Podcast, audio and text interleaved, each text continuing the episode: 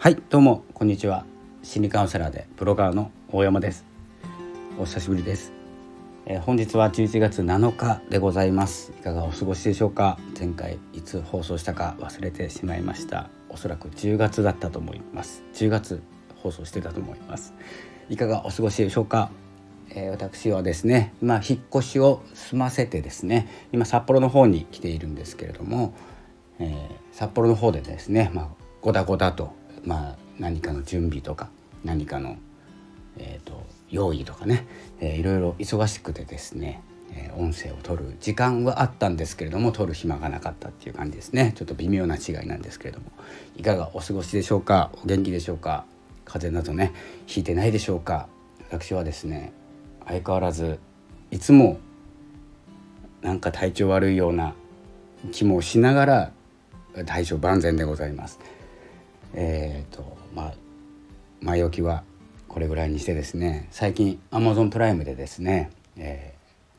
ー、スパイファミスパイファミリースパイファミリーでしたっけ？見てたんですよね面白かったです。ということで、えー、今日の本題はですね、えー、今日あの明日満月なんですけれども今日もすごく運がいい日というかいい日という記事を書かせていただいたところなんですよ朝方。えー、っとですねまあちょっとメモ見ますね。えー、天赦日と孔子の日と大安と立冬ですねで満月の前日ということで波動が上がっていく日ですので何かを始めましょうというような記事を書きました。まあ、それと今日のお話は関係ないんですけれども、えー、やっぱりですねこう上がっている時にな波に乗らないといけないので私もですね音声配信先ほどポッドキャストの方もですね、えー、撮ったんですけれども調子が悪くてですねポッドキャストの方では少し、えーと、その転写日とかのお話をしてるんですけれども、まあ、少しって言っても17分ぐらい喋ったんですけれどもなかなか今アンカーで撮ってるんですけれどもアンカーで撮ってる人いらっしゃいますよね。アンカーで撮ってるんですけどうまく保存されないようになっているんですよ。ちょっと分かんないんですけども。でライブラリに一回保存してそこからですねあのアップロードっていうか配信できたので今やってみたんですけど前回の放送が消えてしまっていたので、えー、アンカーで撮ってる方ね、えー、分かる方いたら教えてくださいという感じなんですけども、まあ、今日はですねその転写日とかこう何かを始める何かを始めるきっかけにね、えー、していただく日にはちょうどいいのかなと思うのとあとはですねえっと何て言うんですかね、まあ、最近の気づきというか最近でもないんですけれども改めてあの自分がやっていることで人と違うこと、え間違っているえー、と言われることであってもですね自分の中の正解であれば進んでいいんじゃないかなという思いなんですよ。よくですね、まあ、みんなと同じ方向にね歩いていく方が安全かもしれないんですけれども、えーと、これはビジネスとか、まあ、コミュニケーションはちょっと違うかもしれないんですけれどもみんなと一緒でいいんですいいと思うんですけれどもビジネスとかねあの何か商売をされている方でしたらやっぱり少数派にならなきゃいけないと思っていて少数派の行動をとっていかなきゃいけないんですよ。でみんなと同じになった瞬間に価値が下がるんですよね。下がるというか価値がなくなるっていうんですかね。大げさに言うと。みんな同じものを持っていたらあの価値ってなかなか見えないじゃないですか。すごくいいものだとしても。すごくいいものを日本全国民が持ってますって言ったらなかなか価値って分かんないんですよ。その良さが。もうね、えー、一家に一台テレビがあるとか、えーと、テレビがある家とない家。テレビがなかった時代にはテレビすごく価値があったんですけれどもみんなテレビを持ったら今度は大きさになるじゃないですか。大きさ画質とかになるじゃないですか。それよく分かんないじゃないですか。違いが。そんな感じでみんなが持っているみんながやっていることっていうものには価値がなかなかあの見つけづらいような気がするんです。なので何が言いたいかというと間違ってるように見えるんです。みんなと違うから。何か始めた時にね。何かいいこと思いついた。でも誰もやってない。っていうことって傍から見たら変なことかもしれないんですよ。でもその正しいっていう言われていたこととか学校教育とかね。学校教育とかね、えーと、いろんなところで言われていた正しいこと、えー、正しい方向。というふうな、えー、ところにはやっぱり正解がないと思っていて、まあ、だからといってみんなと違うことをわざわざすることもないんですけれども自然とみんなと違う方向に歩き始めたらこれはねあの間違ってはいけないのが人を傷つけるとか、えー、そういった場合は別です。みんなが人に優しくしてるけど僕は傷つけますっていうのはちょっと全く考え方がずれてきちゃうのでそこはあの芯を通してね、えー、なんていうんですかね芯は道徳の部分なんですけれども人に優しくするとか、えー、まあ、仲良くするは別に仲良くしないっていうことが正解な場合もあるので、えー、優しくする、まあ、優しくしないっていう場合もありますよねあるんですけれども、まあ、軸人を傷つけないっていうね、えことを軸に考えているんですけれども間違っていない。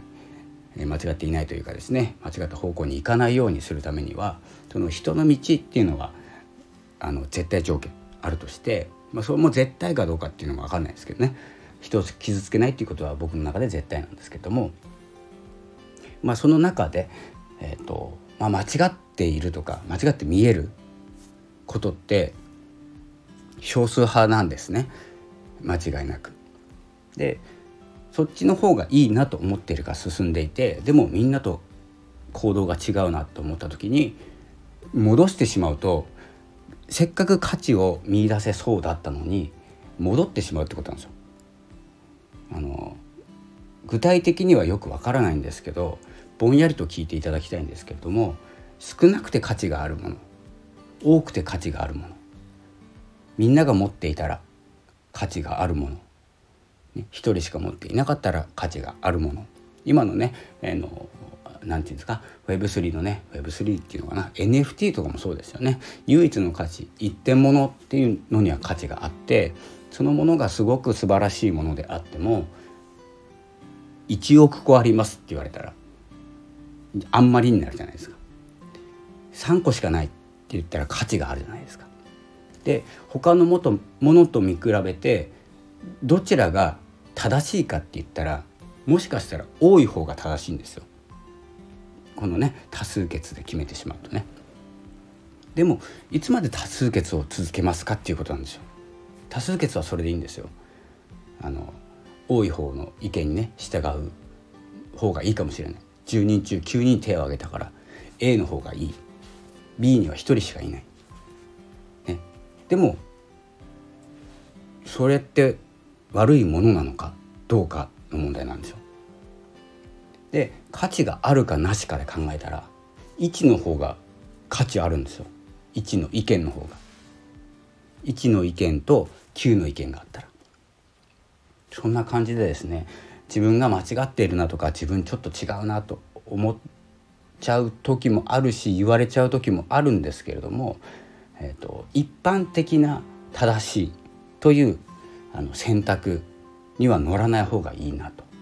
いうことをですね今日はお伝えしたくてですね回しております。なので理解はされづらいと思うんですよ。生き方とか、えっと、も含めて選んだ方が少なければそして周りの人がやったことがないことであればそれは反対される場合が多いと思います。そして協力者もいない場合が多いと思いますがえー、それが価値がないかというと価値はある方なんですね。ただあのー、進みやすいかって言ったらみんながいる方が進みやすいと思います安全なんで。でもみんなの中の1になるわけですよね。9の中の1になるのか1になるのか10に至るの話ですけれども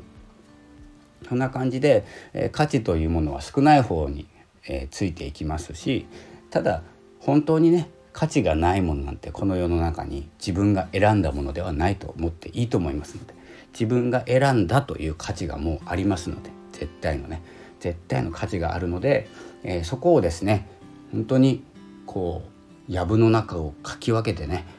進んでいくかちょっとサボってみんなと一緒に行くか、ね、こう一人やっているからやっていない人が